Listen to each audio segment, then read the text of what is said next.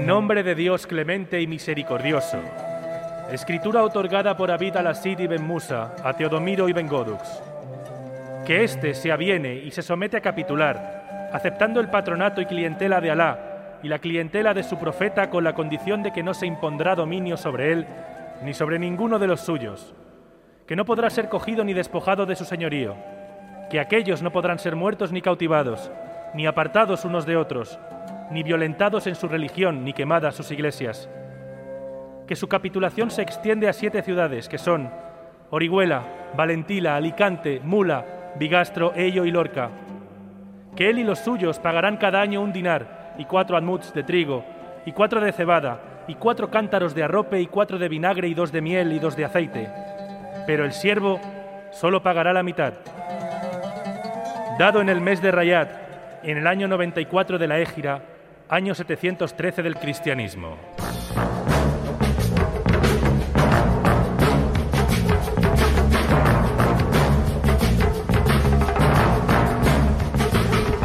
Saludamos días, bienvenidas a la República Independiente de la Radio. Hoy nuevo programa de historia, como habréis intuido, esta vez para conocer algo más de la cultura que más tiempo ha dominado en la península ibérica. Los musulmanes, que estuvieron 800 años aquí, dejaron una huella indeleble en el idioma, las artes, las costumbres, la gastronomía o la arquitectura y sin embargo, según la historia oficial que nos han enseñado, siguen siendo un pueblo invasor al que echamos de aquí los cristianos en una gloriosa y heroica reconquista. Pero vaya, es que la gloriosa reconquista duró ocho siglos, amigos. Como reconquista no parece ni muy gloriosa, ni muy heroica, ni sobre todo muy rápida. Vamos, que se lo tomaron con calma. Lo que los musulmanes conquistaron en cinco años, los cristianos lo reconquistaron en 800. Como reconquista no es para tirar cohetes, ni para estar muy orgullosos. Da un poco de penica esta reconquista. ¿Y no será acaso que no fue una reconquista como tal, organizada y sostenida durante ocho siglos, como nos han contado desde el colegio, sino la decadencia de un imperio y la llegada de otro, que forman ambos parte de lo que somos? ¿Por qué nos han contado que invasores fueron los moros y no los visigodos?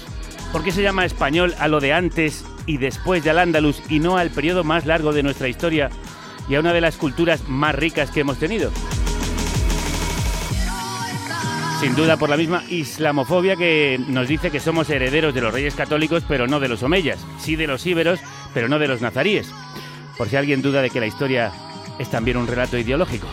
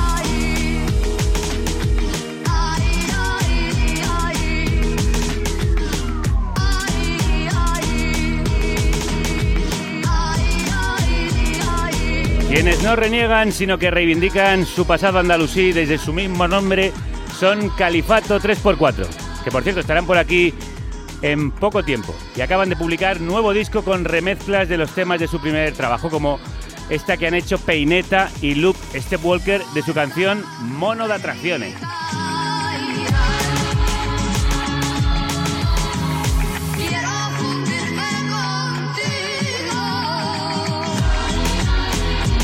Pues empieza la atracción histórica. Subida a nuestra máquina del tiempo. Lux sacra sit mi lux, non sit ad retro satana. Manu, ¿Sí? ¿quién no es esto? Eh, ¿Esto no es va de retro? Sí, pero no. ¿Eh? Esto es va de retro, ¿entiendes? La sección de historia de carne cruda. Con Puto Miquel y Gerstórica. ¿Ya vas a salir del armario como mamarracho? Ah, bueno, sí. Eso. Conectamos con la pérfida Albión desde donde nos escucha Puto Miquel Crudos Días. remedios, es que encima ahora encerrado en casa. Pero bueno, estoy tan nostálgico, tan nostálgico de la patria que quiero hablar de algo pues muy español, como bien has introducido.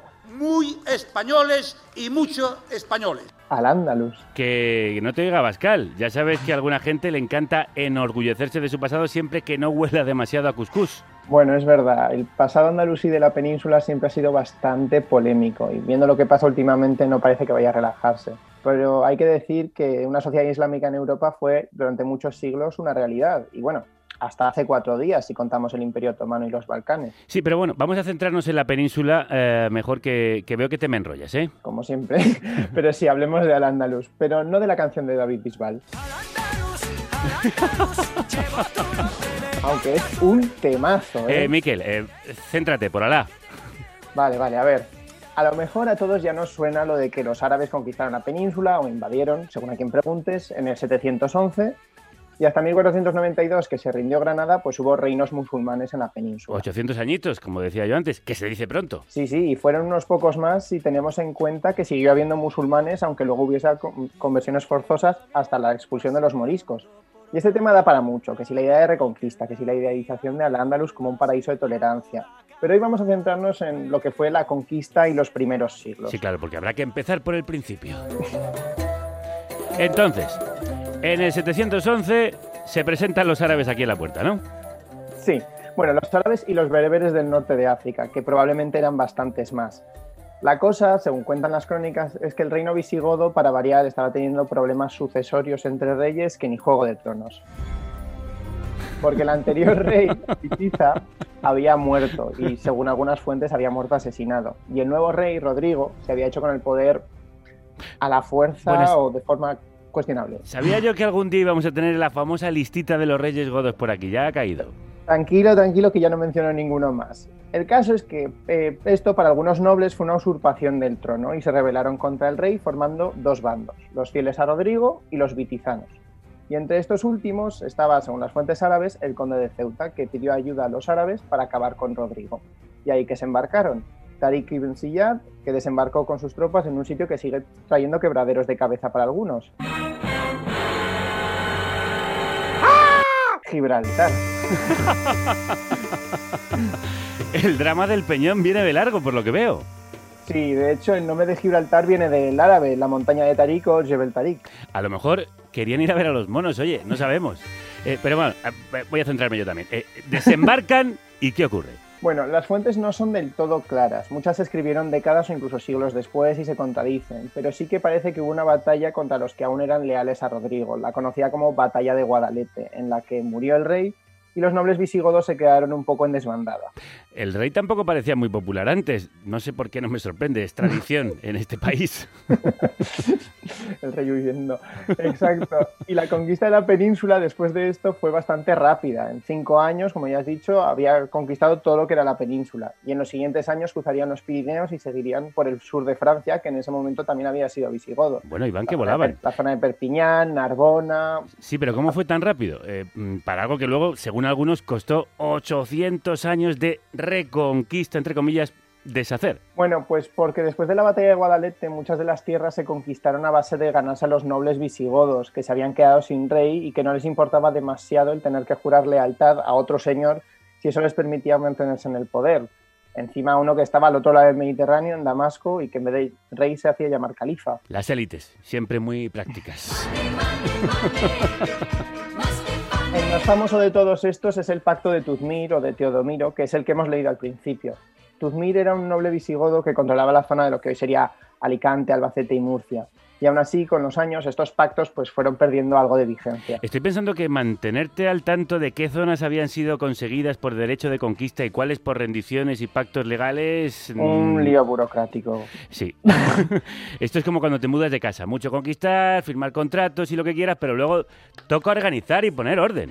Exacto, exacto. Aunque hay que decir que empezaron bien pronto a organizar. De lo primero que hicieron, nada más desembarcar en la península, fue acuñar moneda. Bien. Y una moneda donde decía la profesión de fe islámica y la palabra mágica que a todos nos gusta, España.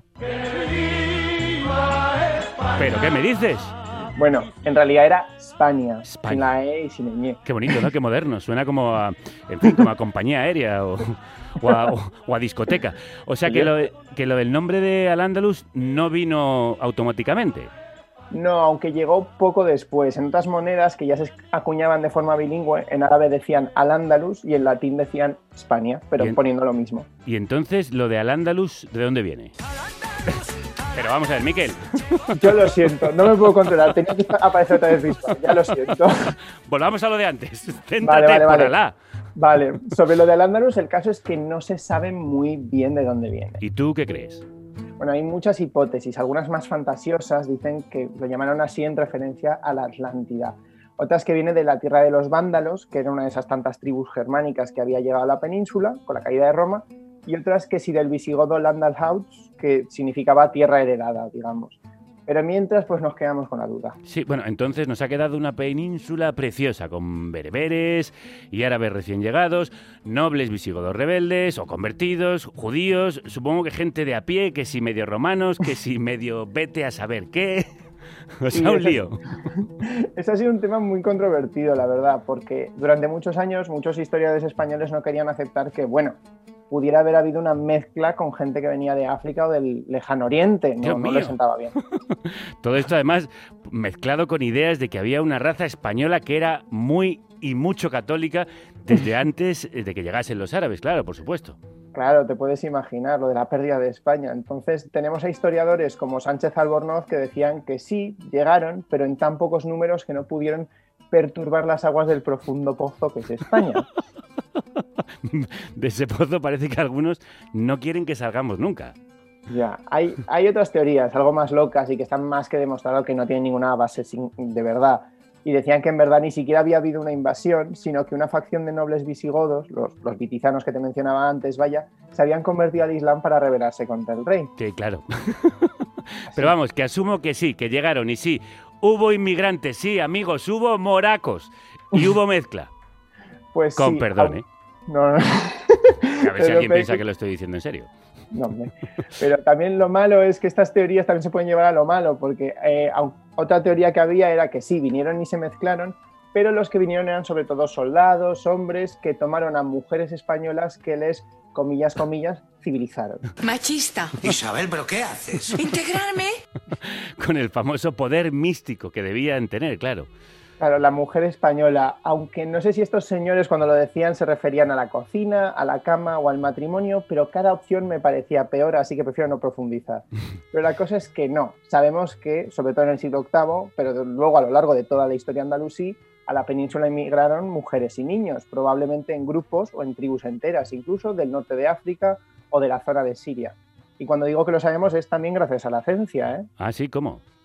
Bueno, los caminos de la arqueología son inescrutables. En 2002 se descubrió en Pamplona una necrópolis islámica y Pamplona, para que tengamos un poco de contexto, dejó de ser Andalusí en el 799. Y entre eso y que se pudieron datar los restos humanos, sabemos que era un cementerio básicamente de las primeras generaciones de la historia andalusí.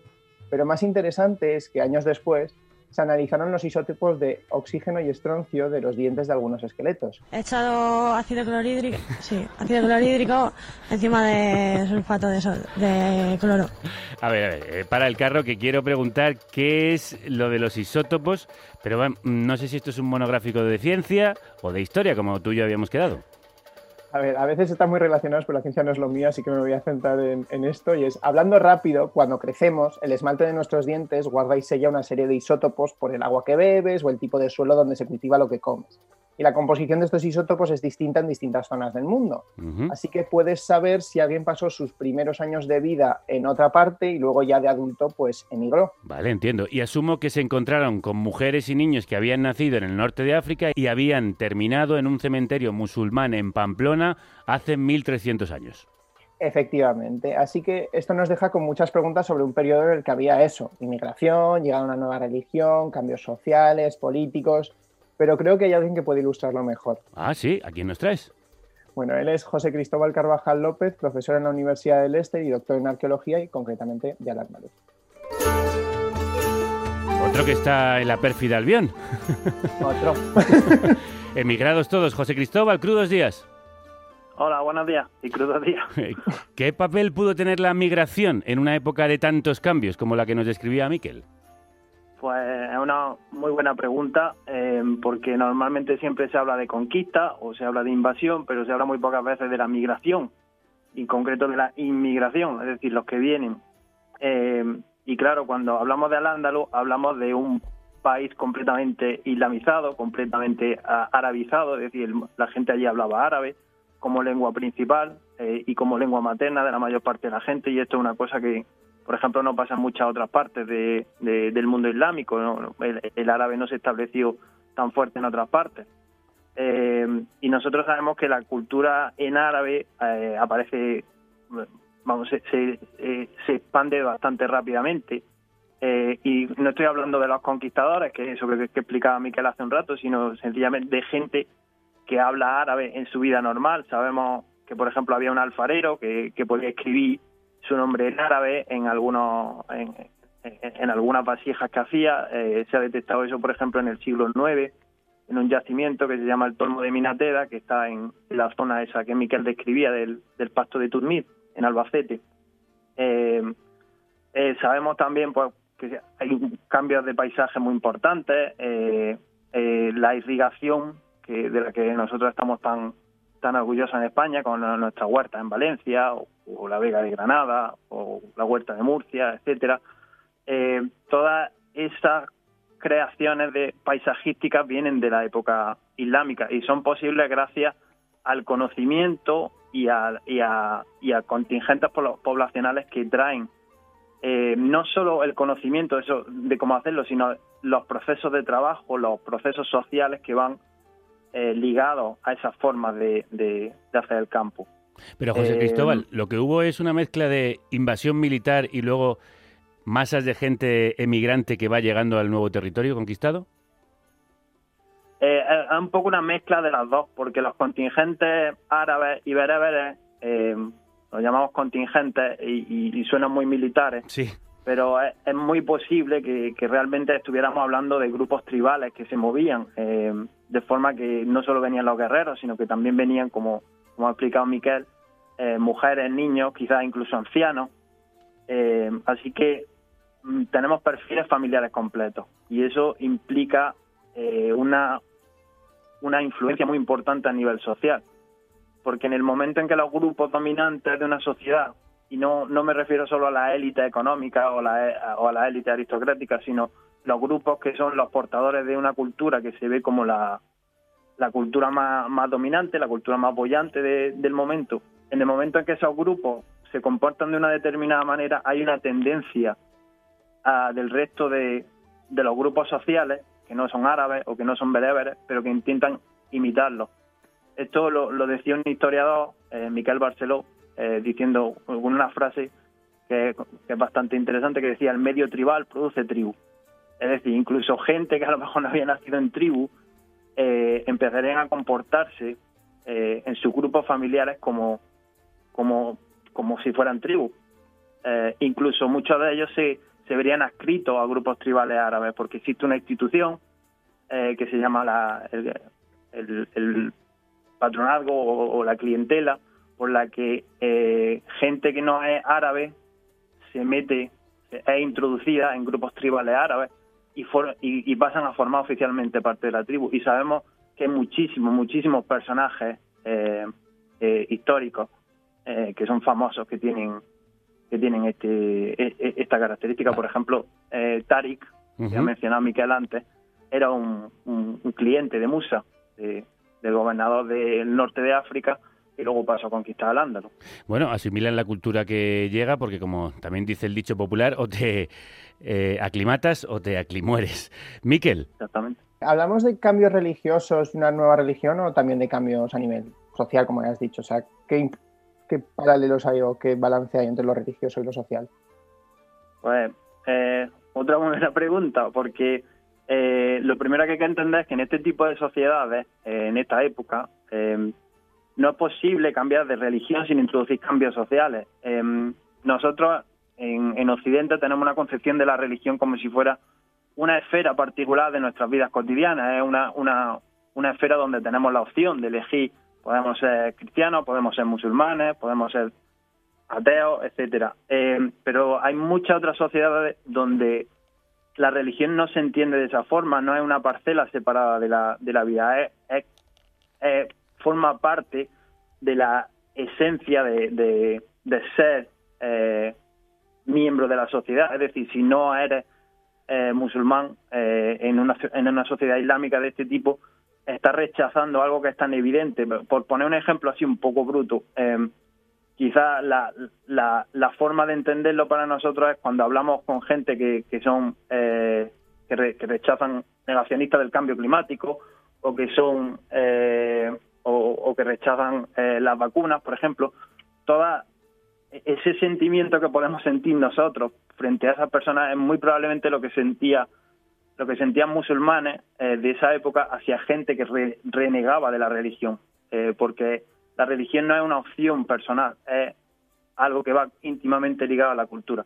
Y claro, con todo esto, que lo siento que, me estoy enrollando mucho quizás, con todo esto lo que quiero decir es que hay muchos eh, elementos sociales ligados a la religión. La religión se manifiesta en muchos aspectos de la vida social. Por ejemplo. Se manifiesta en el, en el Estado, por ejemplo, eh, eh, en, la forma de, Estado, se manifiesta en, en, en, concreto en el Andaluz, en las ciudades. las ciudades son el desarrollo urbano que hay en Al-Ándalus, que es muy importante eh, en comparación con lo que hay en otras partes de, la península ibérica en el mismo momento, eh, se debe en parte a, la asociación estrecha que hay entre Islam y cultura urbana, eh, que es muy importante. pero incluso podemos ir más allá, podemos decir también que no es el Islam el que introduce esos, esos cambios solamente, sino que son esos cambios los que ayudan a perfilar el Islam. El Islam de esta época, en el siglo VIII, es un Islam que está todavía en formación, que no, no, es, no es el Islam clásico que conocemos nosotros o que entendemos nosotros como, como Islam, no es ese sistema teológico tan formado. Al andaluz, los andalucíes, o si queréis los españoles de, de esa época, son parte integral de este mundo islámico y van a ayudar a perfilar ese, ese Islam, van a, van a ser parte del movimiento de, de gente que, que perfila eh, el Islam. ¿Qué distingue a esa sociedad mm, de Al-Ándalus de, por ejemplo, lo que ocurre en el norte de la península en esa época? Muchas cosas, es decir, eh, siempre se piensa, por ejemplo, que eh, el tema de cristianos y musulmanes pues, es un poco como hinchas de partidos de fútbol, que son Moros y cristianos. partidarios de un tipo de cosas y luego vuelven a su vida y viven de forma muy formas muy parecidas, muy similares. pero en realidad no es así, hay diferencias sociales muy importantes, diferencias culturales. Eh, por, por, ejemplo, la base legal del Estado, he mencionado el Estado antes, pues en esta sociedad la, la religión eh, es el sistema legal en el que se, se funda el Estado. Y no es lo mismo una sociedad que se regula por unos principios que están establecidos en principio por un papa en Roma o por un patriarca o un emperador en Constantinopla. No es lo mismo que una tradición que es heredera eh, tanto de tiene parte de la estructura estatal romana, pero también tiene mucho eh, del mundo eh, persa, tiene mucho del trasfondo tribal de los árabes y tiene y tiene incluso influencias visigodas que también entraron en el mundo islámico. los musulmanes no rechazaban necesariamente lo que había habido antes de ellos y de hecho muchas veces lo absorben. Eh, culturalmente es una sociedad que está completamente alineada con el mundo islámico, eh, es parte de esa cultura que una, en, en, este, en estos momentos, en el siglo VIII, en el siglo IX, décimo, es, una de las culturas más brillantes que hay en, el mundo. Eh, es una cultura que, abarca desde la península ibérica hasta, hasta la India y hasta China, con unos avances culturales, incluso científicos, podríamos decir, para el momento, impresionantes. Eh, pero también podemos hablar de cosas tan sencillas como la base material. Ya he hablado de, la revitalización de las ciudades. Las ciudades en Ándalo eran enormes eh, para los estándares de la época. Y eso era porque esa agricultura que tenían, eh, basada en el regadío, pero no solo en el regadío, tenía unos avances que permitían mantener poblaciones mucho más grandes y, por lo tanto permitía, permitían ciudades mucho, mucho más grandes, mucho más eh, como diríamos, civilizada, evolucionada, no, no, no es una palabra que me guste mucho, pero quizás es, lo más gráfico para, para decir lo que, lo que quería decir. Así que a nivel material también una sociedad mucho más rica y mucho más próspera. Pues qué desgracia que una parte de nuestra sociedad no haya asumido esa rica herencia que hemos recibido y la siga rechazando, como si no fuera parte de nuestro pasado. José Cristóbal, muchísimas gracias. muchísimas gracias a vosotros. Bueno, a ver, Miquel, yo siempre había oído que al Andalus era un poco pues un remanso de paz y, en fin, parece que al menos al principio estaba todo manga por hombro. Sí, a ver, hay mucha organización que hacer y mucha coordinación, entonces también hay que tener en cuenta cómo estaba todo cuando llegaron y también que los conquistadores tenían sus propios conflictos, porque las tribus árabes querían unas cosas, las bereberes otras, unos linajes querían una cosa, los nobles visigodos querían lo suyo, así que no debería extrañarnos. Y bueno, tenías el tema religioso por medio. Sí, claro, también esa es otra, ¿no? Los judíos y los cristianos estaban protegidos por ser religiones del libro o dimíes vamos, que todos sean parte de la misma tradición y creían en el mismo Dios, aunque no reconociesen a Mahoma como profeta. Las religiones monoteístas ahí haciendo piña. Claro, lo malo es que tenías que pagar un impuesto extra que si eras musulmán, pues te librabas. Claro, porque marcabas la casilla de la mezquita, supongo. La X a favor de la iglesia. Sí. casi, casi. Pero supongo que en ese caso seguirían siendo cristianos quienes se lo pudiesen permitir.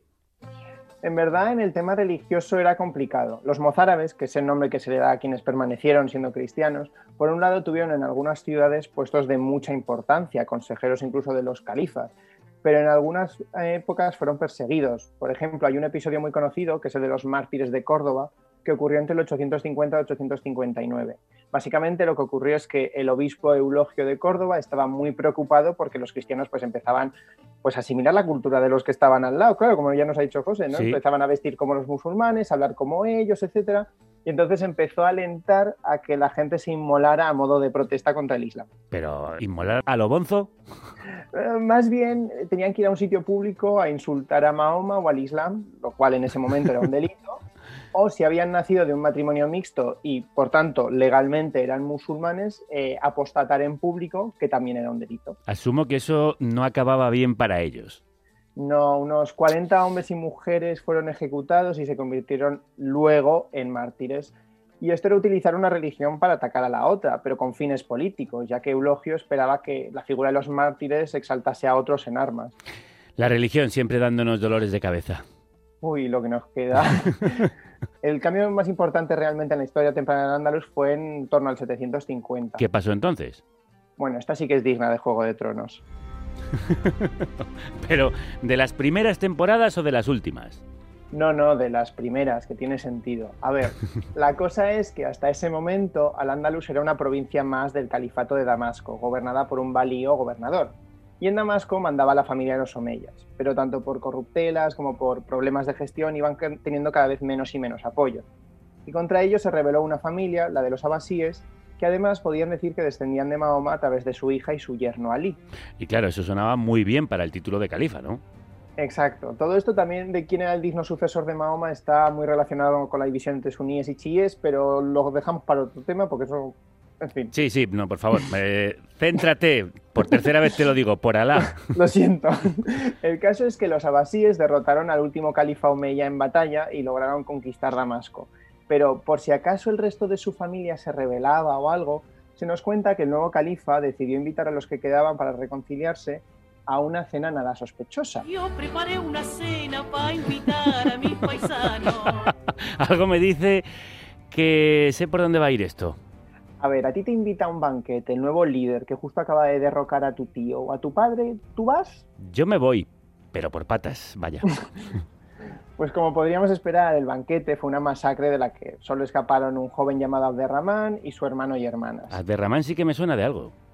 Bueno, es que empezó una huida en la que se tuvieron que disfrazar de refugiados, cruzar el Éufrates a nado, pedir ayuda a las tribus beduinas del desierto y finalmente hacer un crucero por el Mediterráneo hasta que pudieron llegar al Andalus, donde bueno, Abderramán pudo echar mano de antiguos aliados de su familia. Un refugees welcome de, en toda regla. ¿Y esto por qué cambió el rumbo de Al-Ándalus? Bueno, Abderramán consiguió hacerse con el poder en la península y lo que hizo fue proclamarse como emir, es decir, como un rey independiente del califato. Así que el Andalus dejó de ser una provincia para convertirse en una entidad propia. Lo peor de lo peor que dirían algunos, moro y encima indepe. Que Catalunya esdevingui un estat independent en forma de república. No lo digas muy alto que alguno del Partido Verde a lo mejor le da por quitar estatuas del pobre Abderramán I. Y ahora que ya eran independientes, ¿mejoró la cosa? Pues depende. Siguió habiendo rebeliones internas, luchas en las que alguna tribu o algún gerifalte se intentaba alzar contra el emir de Córdoba, y aunque no eran una amenaza real, porque no estaban muy unificados, cada dos por tres había una, y algunas de ellas duraron décadas. ¿Alguna destacada? Bueno, está la jornada del foso, que por favor pone otra vez la musiquita de Juego de Tronos. La verdad es que todo lo que estás contando es muy Juego de Tronos. ¿eh? ¿Y ahora qué? A ver. Bueno, se dice, se comenta que Al-Haken I, el hijo de Abderramán I, estaba preocupado porque en Toledo había un gran número de nobles y gente importante que no eran muy obediente al emir. Así que este nombró un nuevo gobernador con órdenes muy concretas de que cuando llegase a Toledo invitase a los más nobles a celebrar un banquete con ellos. ¿Otra vez? no, no, otra vez no. ¿En serio? Sí, sí, sí, hijo, otra masacre, aunque seguramente esta es más bien una leyenda y no una realidad histórica. Hombre, es pero que bueno. caer dos veces en la misma piedra ya es de tontos. Y de ahí viene lo del dicho de pasar una noche toledana, ¿no? Exactamente. Hubo también otras represiones brutales, como la de la revuelta del Arrabal, pero vamos, que esto no fue todo rebeliones y masacres. Eso te iba a decir, que en algún momento hay que llegar a eso del paraíso andalusí. Sí, bueno, ya te he dicho que eso también tiene mucho de idealización, pero mientras duró el Emirato, el poder de los omeyas se fue estabilizando y se fue creando un lenguaje de poder que asociamos más con el lujo y ese esplendor de lo andalusí. Por ejemplo, fue ahora cuando se empezó a construir la mezquita de Córdoba, que la empezó Abderramán I con un estilo tan distintivo que luego irían imitando todos los emires y califas cuando tocase expandirla. Bueno, eh, que ahora la llaman mezquita catedral, claro. Uy, no me tires de la lengua que ese tema también trae cola. Otro día hablamos solo de la mezquita si quieres y del Sí. lío con la iglesia y el cabildo y todo lo demás. Vale, vale. Mejor, se nos están acumulando los programas, pero sí, mejor otro día. Durante el Emirato es también cuando empieza a islamizarse más la población. Además, los omeyas empiezan a utilizar escuelas de derecho islámico como la maliki para ganar poder y extender su influencia y poder legitimarse cada vez más.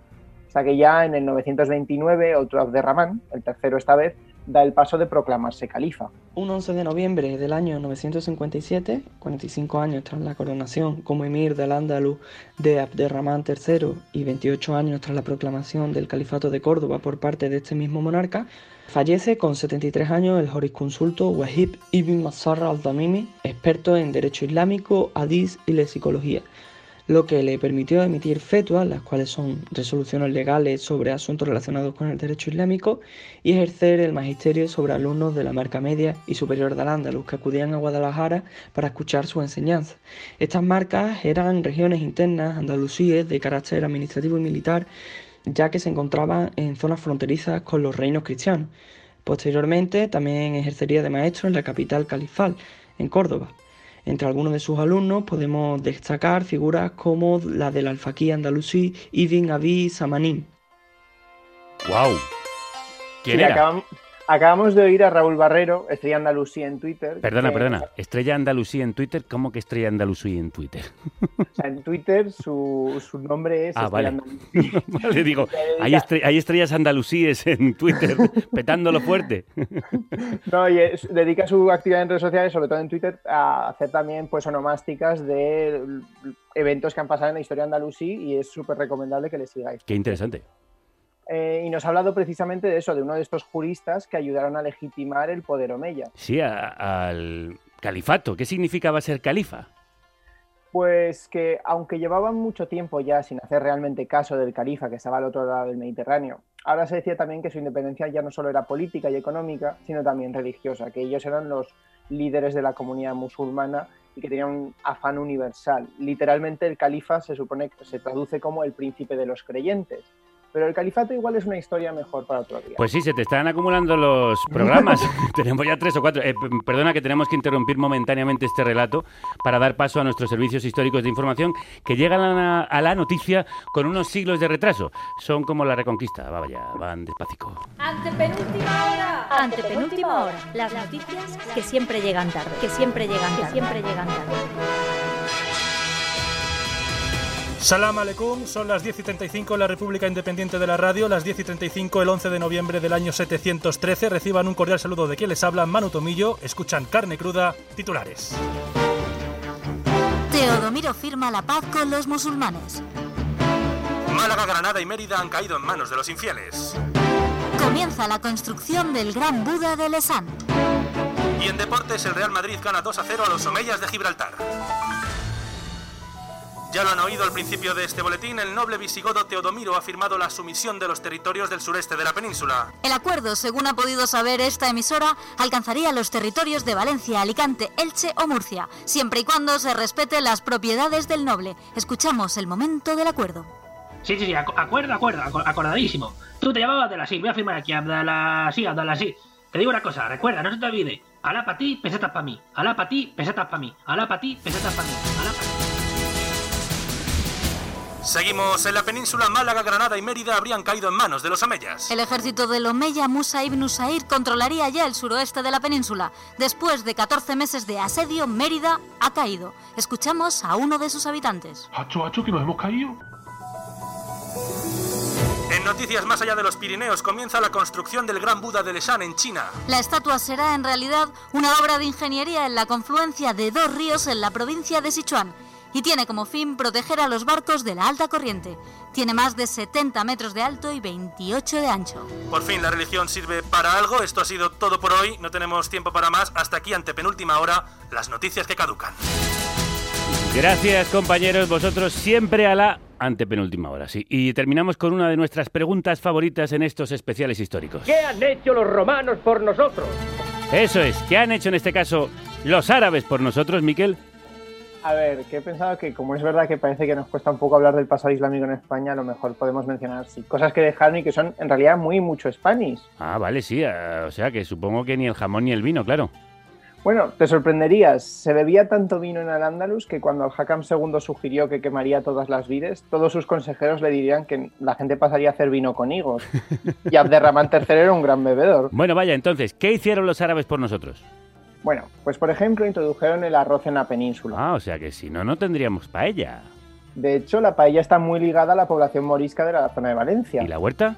También, como ya nos ha dicho José, y entre otros muchos cultivos, la naranja, el limón, muchas formas de regadío, los sistemas de acequias, las norias, fueron introducidos con la conquista islámica y no es que antes no supiesen cultivar, simplemente que se utilizaban otras formas y otros cultivos. Bueno, y sé que también dejaron muchas palabras en nuestro vocabulario, entre otras una que te gusta mucho, como es la palabra mamarracho.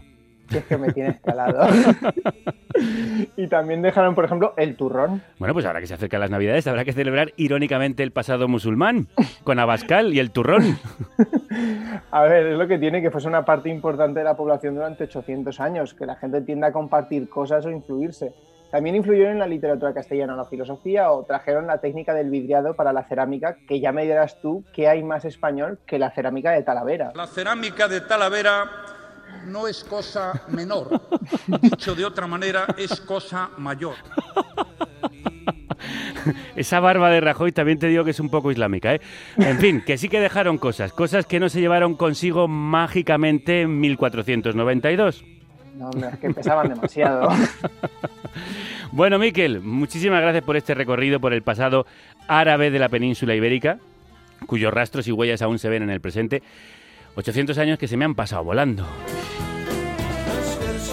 Nos despedimos con Raxid Leila, la danza de Leila, del grupo libanés de rock alternativo Mushroom Leila, que podríamos traducir como Proyecto de una Noche o el Proyecto de Leila, dependiendo. Antes de despedirte, te tengo que decir que para la próxima intervención te quiero maquillada, ¿eh? Vale, vale, Como vale. en los no vídeos. vaya a ver. Como en los vídeos. Estamos grabando esto en Zoom, así que la próxima vez Vale, te quiero vale, vale. preparada para la ocasión. La próxima vez aparezco. ma- Tendré que madrugar más. Estabas impresionante en el último vídeo, el de Halloween, eh, con esos Gracias. colmillos. Mm. En fin, de eso hablamos luego. Hasta el mes que viene. Hasta el mes que viene. المعدى كيف تعبان وضع بالمعة وأنا ماني واقف تحت امرين امير وملاك وسيرتان مش نافعة داخل المطربان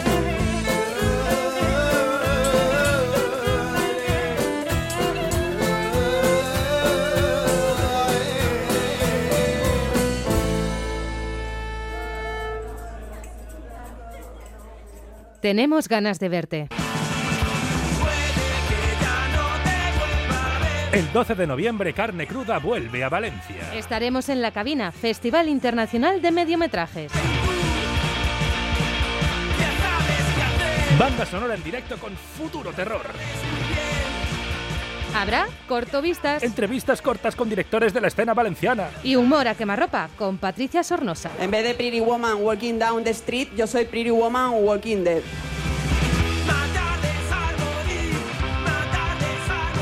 Entradas agotadas. Venid con mascarillas. Nos vemos el 12 de noviembre a las 8 de la tarde. En La Cabina.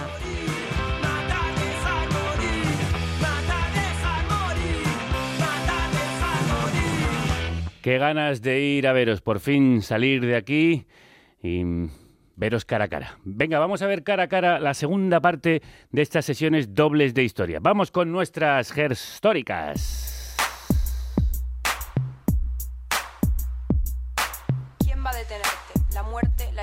La detenerte? ¿Quién va a detenerte? ¿La muerte, la edad o la idea?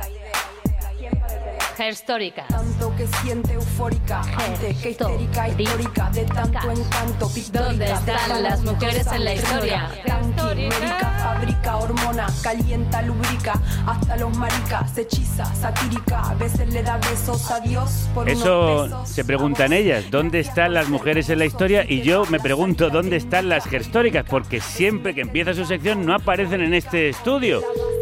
Vamos a llamar. A ver. Hola Javier, ¿qué tal estás? ¿Pero por qué susurras? Bueno, me da miedo preguntar dónde estáis. Mejor os pregunto, ¿cuándo estáis? Estamos en mayo de 1836 en el Museo Real de Pintura. Vamos, en lo que es en el 2020 el Museo del Prado. Mira, alucina, hay obras expuestas en las paredes a varias alturas. Ah, ¿y qué hacéis ahí? Bueno, pues estamos a ver si aparece la- la pintora Rosario Valls. Ay, mira, dame un segundo, Javier. Eh, Silvia, Silvia, corre, corre, corre, que ya está aquí. Disculpe, disculpe, caballero. Dígame, señorita. Me gustaría poder copiar esos cuadros de ahí arriba. Es que están muy altos. ¿Sería tan amable de bajarlos? Imposible, señorita. Pero es que necesito hacer esas copias. Si fuera tan amable, de verdad. Lo único que le puedo decir es que creo que están pensando en construir unos andamios para que las mujeres puedan subir. Ya. Vale. Pues escribiré una carta a la misma reina regente con mi solicitud. Es que no hay manera de hacer las cosas fáciles. ¿Lo has escuchado, Javier? Sí, sí, sí, sí, mira, sí. Silvia y yo vamos ya para el estudio y te contamos, ¿Qué ¿vale? ganas? Venga, sí, venga, la máquina del tiempo, rápido, para acá. Ay, ay, que se mueve el estudio, madre mía, cada vez. Que cogen la máquina del tiempo, esto es una locura. Ay, ay, ay. ¡Aquí están! Uf, madre mía, qué viaje.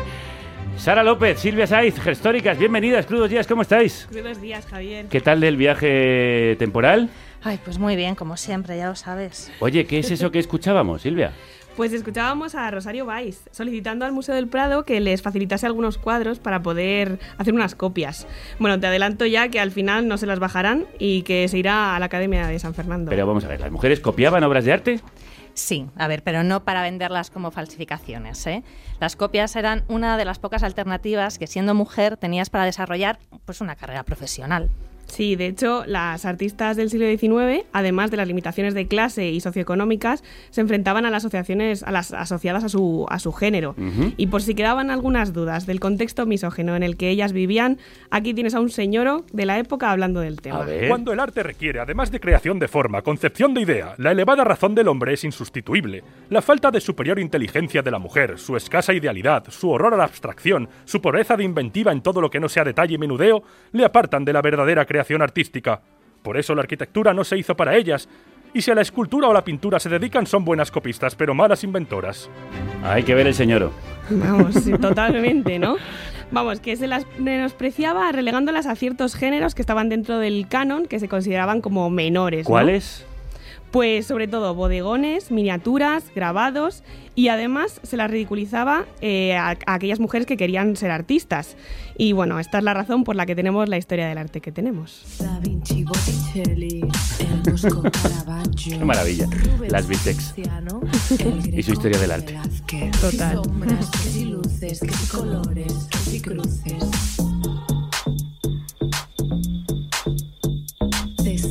Y las frutas, Qué pesado. Qué pesado. Qué pesado. Y los puntos.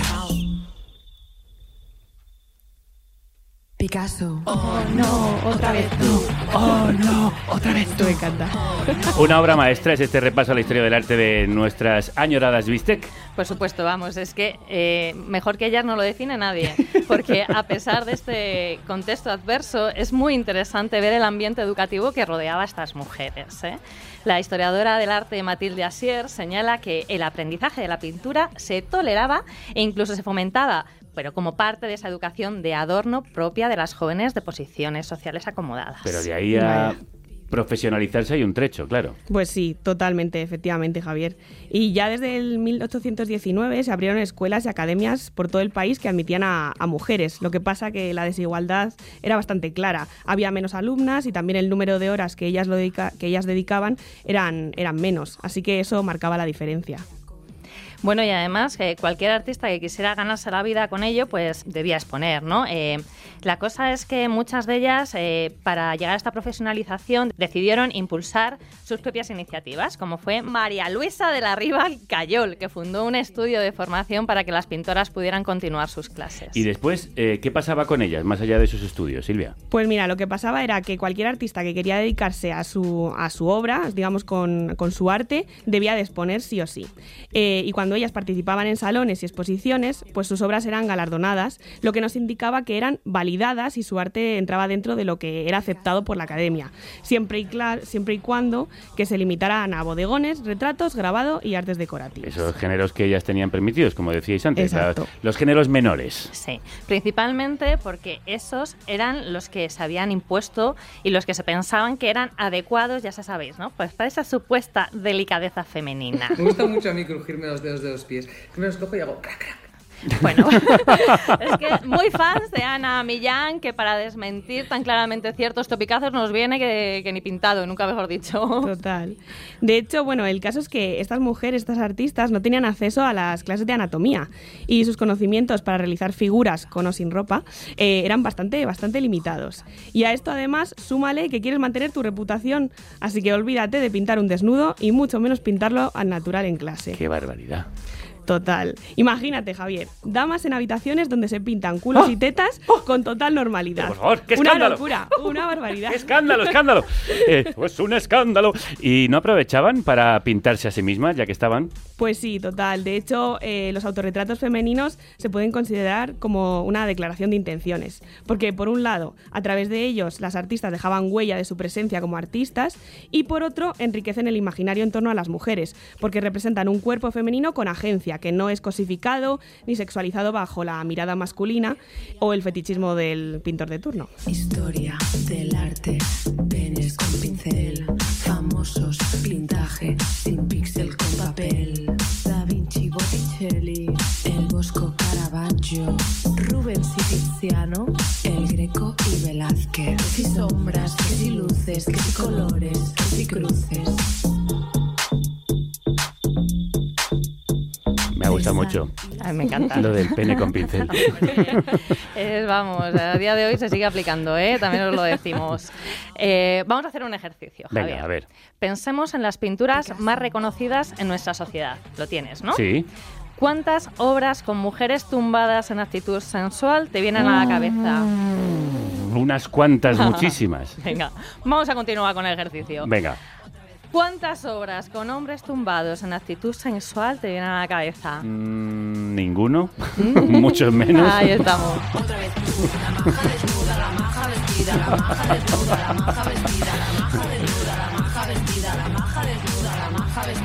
Griegos, romanos, son todos humanos. Eso es. La representación femenina sigue un canon. Pese a sus diferentes estilos y técnicas, sí, limitado y estereotipado. Los arquetipos de la buena y la mala mujer, que, se- que, bueno, que estaban muy claros en la pintura mitológica y religiosa, se presentan en el siglo XIX a través de la pintura muralista. Y no me pongo bigote, pero muralista. Moralista, Ah, Sí. no muralista. No, moralista, moralista. de y con mucho mo, Con además. mucho mo. como. Lo que venía siendo, vamos, al final, toda una reacción in- al incipiente movimiento feminista que cada vez tenía más presencia en la sociedad.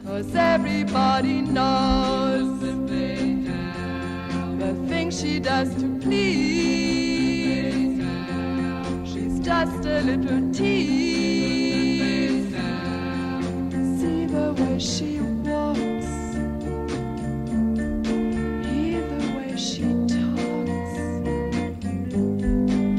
La Velvet cantando a la mujer fatal, al mito también de la mujer fatal. ¿Qué ocurrió en ese momento? Bueno, pues que comienzan a proliferar obra- obras con desnudos femeninos sin una necesidad de una narrativa mitológica o alegórica.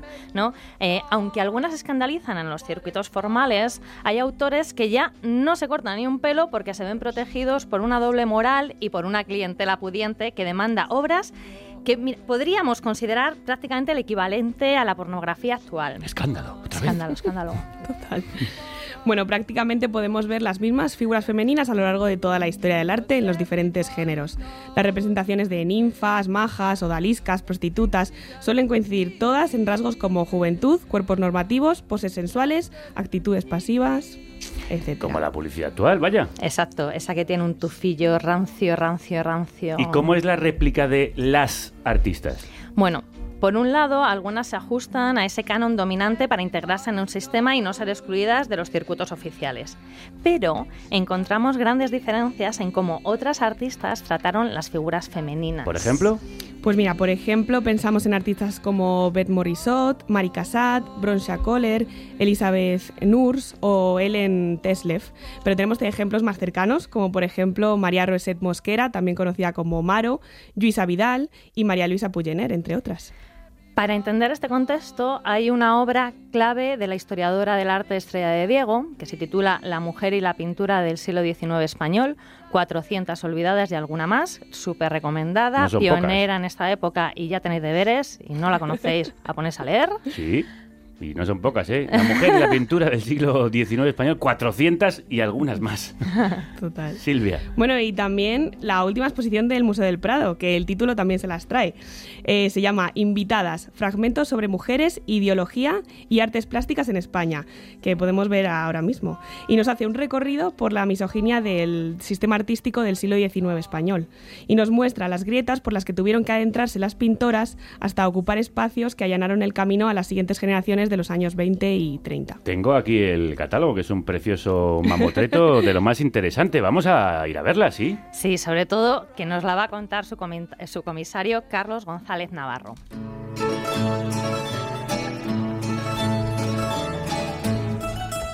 Carlos, crudos días. Muy buenos días y crudos también, sí. Sí. Oye, ¿cómo surge la idea de hacer esta exposición y por qué ese título de invitadas? Que a veces parece como si las mujeres fueran invitadas al arte. Es un poco confuso. Para nada, las mujeres fueron en el siglo XIX invitadas al sistema, al sistema oficial, pero no, no para el Prado son, eh, no, no son invitadas en ningún caso las mujeres. Yo lo que, lo que la idea de esta, de esta exposición surge con, básicamente con el ánimo de, de mostrar la parte más invisible de la colección, que es la que tiene a las mujeres como protagonistas, como protagonistas pasivas, como argumento en la primera parte de la exposición y como ah, protagonistas activas, como artistas durante, durante la segunda, durante la segunda parte de la exposición. Las dos tienen en común un punto que es el de la ideología por el que fueron o con la con la ideología con la que fueron coleccionadas. Las primeras como validación de una imagen ideológica que el Estado español a través de las herramientas de, de coleccionismo público eh, pues validó de, de- la mujer en los ámbitos concretos de, la sociedad y que por otro lado se, se convirtieron en el mapa previo con el que las artistas se hacían una idea de a qué lugar llegaban cuando querían concursar en, en los mismos términos que concursaron los hombres en, en- en- en ese sistema en ese sistema oficial. La Expo, por lo tanto, lo que ofrece es un mapa de un territorio que hasta ahora nos es desconocido. Lo que lo que ofrece son imágenes, cuadros, esculturas, obras de arte que no son conocidas para el gran público, que en realidad muchas ni siquiera estaban físicamente dentro del museo y que lo que lo que nos enseñan es este lado desconocido y oscuro de, de la producción artística del siglo XIX todavía y por desgracia. Estoy fascinado viendo el catálogo. Tiene Sí. obras impresionantes, y, bu- mm, magníficas y muy sorprendentes. Hablabas tú antes de hombres tumbados. Aquí veo una obra de Salvador Viniegra y Lasso de la Vega, El primer beso, en la que aparece un hombre desnudo, tumbado y besado por una mujer. Desnudo integral, ¿eh? Desnudo integral del hombre, efectivamente, sí, sí. frontal, déjalo claro porque creo Sí, que sí, creo bueno. que hay muchos desnudos académicos, pero este escandalizó lo que no sucedía con Mm. los desnudos integrales frontales de las mujeres, pero en la época en la época escandalizó y fue tildado de vulgaridad precisamente porque se trataba a un hombre como se trataba normalmente y normalizadamente a los cuerpos femeninos, es decir, como un objeto, la objetualización, la muestra de- del hombre como un sujeto pasivo en esa imagen en la que lo representa como tal, se convirtió en uno de los de los mayores escándalos de bueno, no quiero exagerar, no uno de los mayores escándalos, pero sí desde luego en un en, en- en algo y polémico para, para el público de la época. Es de una grandísima belleza. Sí, bueno, la verdad que la exposición es, mm, aborda muchísimos temas, es- son muchas exposiciones dentro de unas, ¿no? Es muy interesante el trabajo de contextualización que, comenza- que comentabas, ¿no? Y que has llevado a cabo, porque da la sensación de como que se puede sentir la misoginia que sufrieron las decimonónicas según vas avanzando por las salas, ¿no? Eh, pero sobre todo, a mí, bueno, es algo que me- me llama mucho la atención, cómo ha sido la investigación y las búsquedas de esas artistas que aparecen al final de la muestra, que son las que nos dan un poquito de ventilación al resto de las mujeres, ¿no? ¿Cómo ha sido esa, esa investigación? Pues ha sido una investigación eh, centrada en muy buena medida en la colección del propio museo y por eso, mm, por eso eh, vamos, a mí, a mí me ha interesado muchísimo la, bibliografía que hay en torno, que se ha generado en los últimos 30 años en torno a la producción artística de pintoras españolas del siglo XIX, que en realidad, después del texto de Estrella de Diego que has comentado hace poco, en realidad no es tanta, no quiero, no quiero eh, dejar de, de destacar que hay trabajos, que hay trabajos monumentales y heroicos hechos después del trabajo de Estrella de Diego. Hay un trabajo magno sobre las pintoras andaluzas en el siglo XIX. Hay un grupo de investigación en Zaragoza que se dedica a trabajar sobre pintoras del siglo XIX, en el que participan profesoras como Esther Alba o Madalena Illán de Sevilla, Esther Alba de Valencia, que, que está reconstruyendo la vida de muchas artistas. Pero desde el punto de vista de un museo y a la hora de traducir la reconstrucción biográfica de todas estas mujeres en las salas de una exposición, es muy complicado localizar piezas artísticas que tengan eh, la posibilidad de ser transportadas y colocadas y, y explicadas en el contexto de la sala de un museo, porque, por ejemplo, hay mucha obra documentada, pero no hay tantas obras localizadas y disponibles y que además tengan importancia y que sean representativas, justas representantes del- de, la trayectoria de sus artistas. Para mí ha sido, y creo que es para el museo, el escollo fundamental para contar la historia de, de- de las pintoras a día de hoy. ¿Una exposición como invitadas puede significar un cambio en la exposición permanente del museo? ¿Empezará a haber más mujeres en el Prado? Mira, la, Expo tiene eh, la- el propósito fundamental de esta exposición es generar un debate y, y permitir que, eh, que decidamos qué futuro queremos para este tipo de producción artística que no estamos acostumbrados a ver en las salas. A mí, desde luego, que creo, y no hablo personalmente, creo que el museo tiene el propósito de incorporar más mujeres a las salas. Lo lleva haciendo desde hace unos, unos pocos años, se han incorporado en los últimos, en los últimos tiempos no solamente a Rosa Bonner, sino a Angelica Kaufman en, en las salas de la permanente. Hay, hay más propósitos de, re- de revisar una parte importante de los fondos y a mí me parecía que la revisión de los fondos que tenemos de mujeres del siglo XIX tenía que venir de la mano de, de- de la perspectiva ideológica con la que se coleccionaron. Nosotros tenemos una colección que está desbordada de bodegonistas, de bodegonistas y de pintoras de flores, que es un género en concreto de los que practicaron las mujeres en el siglo XIX. Tenemos representación de las copias y de las miniaturas que hicieron las mujeres en el XIX, pero de la última sección de la que hemos titulado Anfitrionas de sí mismas, que son las mujeres que se comportan con una libertad artística independiente de lo que le opine el Estado de su producción, eh, no tenemos una, una representación fiel de qué hicieron y de qué pintaron, ¿no? De modo que esta expo lo que invitas a reflexionar cómo las queremos representar en las salas y cuáles son los pasos a, a futuro. Por ejemplo, qué perfil de compras puede interesarle al Estado llevar a cabo sobre mujeres en el futuro. Yo creo que nos tenemos que hacer muchas preguntas, pero creo que es ineludible la incorporación de la mujer eh, como artista a las salas de la permanente del Museo del Prado. Carlos González Navarro, muchísimas gracias. Gracias, muy amables.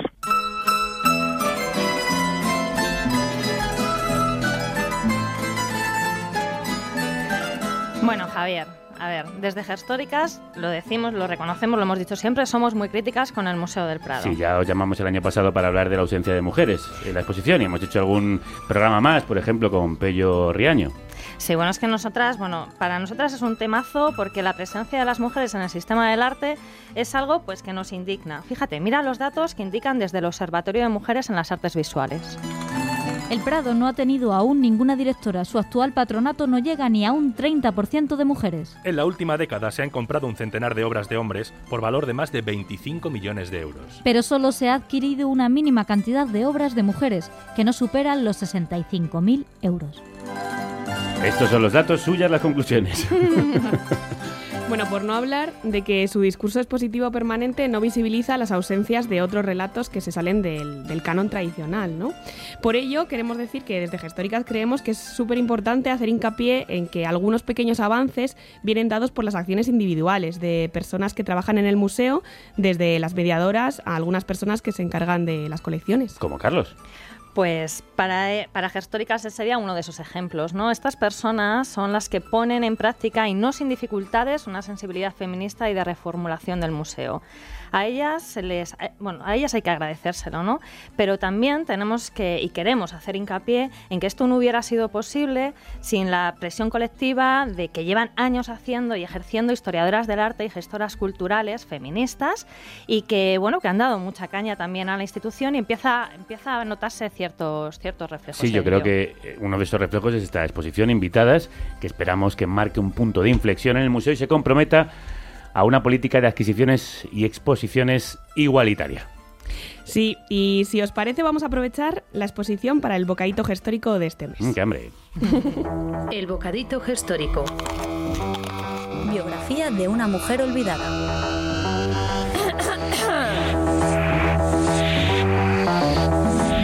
¿Y quién nos trae el bocadito en esta ocasión? Pues van a ser Encina Villanueva y Patricia Torres, creadoras de Otras Nosotras, que es una apuesta política por mostrar y poner en relación la vida y la obra de mujeres creativas y creadoras.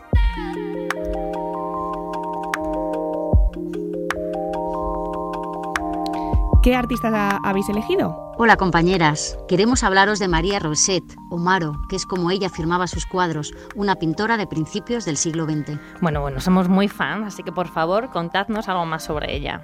Maro vive y crea en un momento de avance de los derechos de las mujeres en este país, y en el que el arte empieza a ser para muchas una forma de realización y emancipación. Se mueve por el Madrid artístico y bohemio de su época, pero no solo, pues viaja por Europa apropiándose de las ideas que estaban revolucionando el mundo del arte. Es una precursora tanto de las vanguardias artísticas en su faceta de creadora como de la mujer moderna en la vital. Y hoy contemplamos su autorretrato en Invitadas, sin duda una de las piezas de la muestra que a nosotras, a las otras nosotras, más nos ha impresionado. Bueno, es que ese cuadro es tan maravilloso como interesante, es la manera en la que lo aborda. Es un autorretrato casi de tamaño real. La figura de Maro, vestida de negro, destaca sobre un fondo rojo oscuro. Mira con intensidad a las espectadoras, aunque en realidad su mirada es introspectiva. Nos recuerda a la fuerza de los autorretratos de Sofonis Van Guisola, el dedo gordo dentro del bolsillo de la chaqueta, en un gesto que desafía los estereotipos femeninos. Está inserta en una tradición femenina de predilección por el autorretrato. Esa mirada es que te atraviesa, ¿eh? Es que es apasionante, es que está... Buscad es- el, el cuadro, María Roset Mosquera, autorretrato de cuerpo entero. Es eh, no solo su trabajo, sino además también la genealogía en la que ella está envuelta. Además de ser parte de una genealogía femenina del arte, es inicio de otra genealogía familiar y artística de mujeres Roset. Su sobrina Marisa, pintora de gran éxito y de la que fue su primera maestra, y Marga y Consuelo Gil Roset, también sobrinas. La primera ilustradora y escultora excepcional en piedra y madera, y la segunda editora y escritora. Para conocerlas mejor a todas ellas, os recomendamos Artistas y Precursoras, un siglo de autoras Roset, de Nuria Capdevila. Bueno, otra cosa que nos apuntamos, que nos están acumulando las tareas. Nuria Capdevila Argüelles es, mm, vamos, básica, ya os lo decimos. deberes, deberes. Deberes. Muchos Bueno, deberes. agradecer a Patricia Torres y Encina Villanueva, de otras nosotras, por traernos a una artista tan necesaria a la que reivindicar. Estoy dando vueltas al contexto de la exposición y me surge una pregunta. ¿La situación de las artistas actuales sigue siendo heredera de esa misoginia, Silvia? Pues desgraciadamente sí, por supuesto. Aunque es verdad que ahora las mujeres copan las carreras artísticas y la mediación y la cultura, eh, la mediación y la gestión cultural eh, están súper feminizadas. eh, como artistas tienen menos presencia o no tanta presencia, eh, porque hay demasiados señoros en puestos de toma de decisiones que siguen infravalora- infravalorando el trabajo de ellas. Sin embargo, a ver las ailas. La recomendación histórica. Documentales, Pelis, libros, obras, obras, series protagonizadas por mujeres.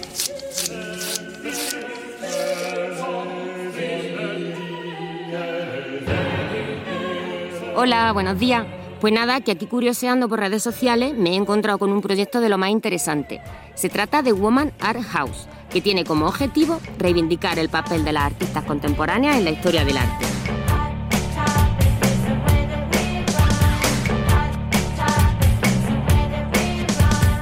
El nombre hace referencia a la primera exposición feminista, Woman House, la que organizaron Judy Chicago y Miriam Shapiro en 1972, donde un grupo de estudiantes intervino una casa abandonada en Los Ángeles, convirtiéndola en una proclama del arte creado por mujeres.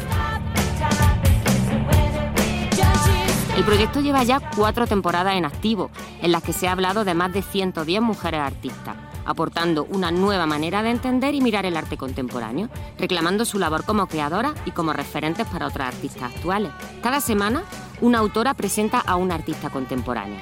Esto es los domingos, en Twitter. Se lanza un hilo que se transforma en distintos posts e stories tanto en Instagram como en Facebook. Y además, se publica un artículo semanal en la web del proyecto y en la plataforma de arte contemporáneo.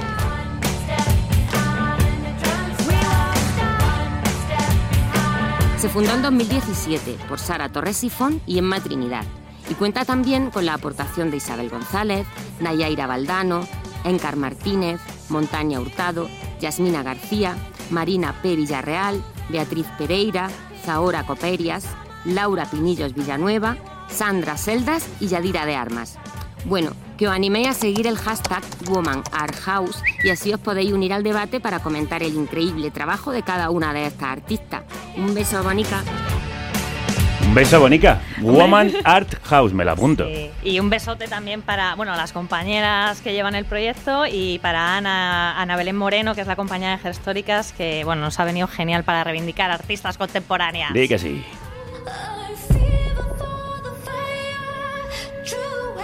Y hablando de artistazas, interesante que para cerrar el programa hayáis elegido a Mary Magdalene de FKA Twix. Bueno, qué buena pronunciación, Javier. Bueno, en fin, a veces me tiro el pisto. Pues sí, es que no podíamos obviar la referencia que hace a María Magdalena, ejemplo de mujer menospreciada y cuya errónea representación estereotipada y negativa en el arte pervive aún en el imaginario colectivo. Os recomendamos también un vídeo en YouTube donde la cantante comenta la obra María Magdalena en éxtasis de Artemisia Gentileschi, una maravillosa pintora barroca a quien nos hubiera gustado visitar en la exposición que ahora mismo hay en la National Gallery de sí. Londres y estamos aquí sin poder coger un avión, sin ver el catálogo y no voy a... Bueno, tranquilidad. Sara, cálmate, ya podremos. En algún momento llegará. No pasa nada. Nos dejarán.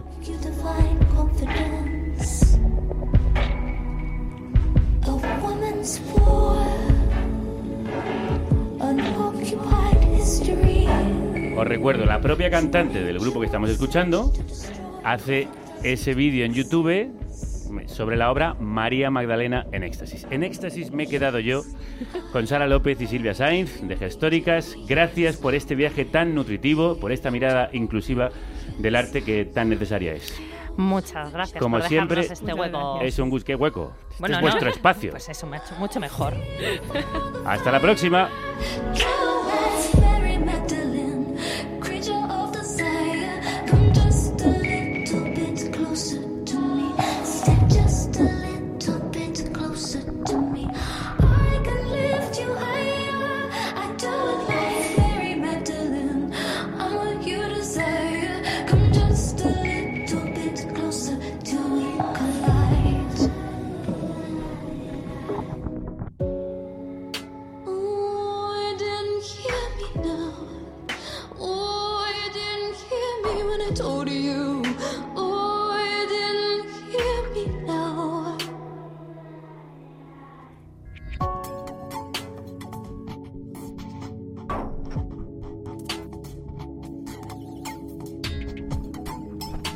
Me han traído un regalo.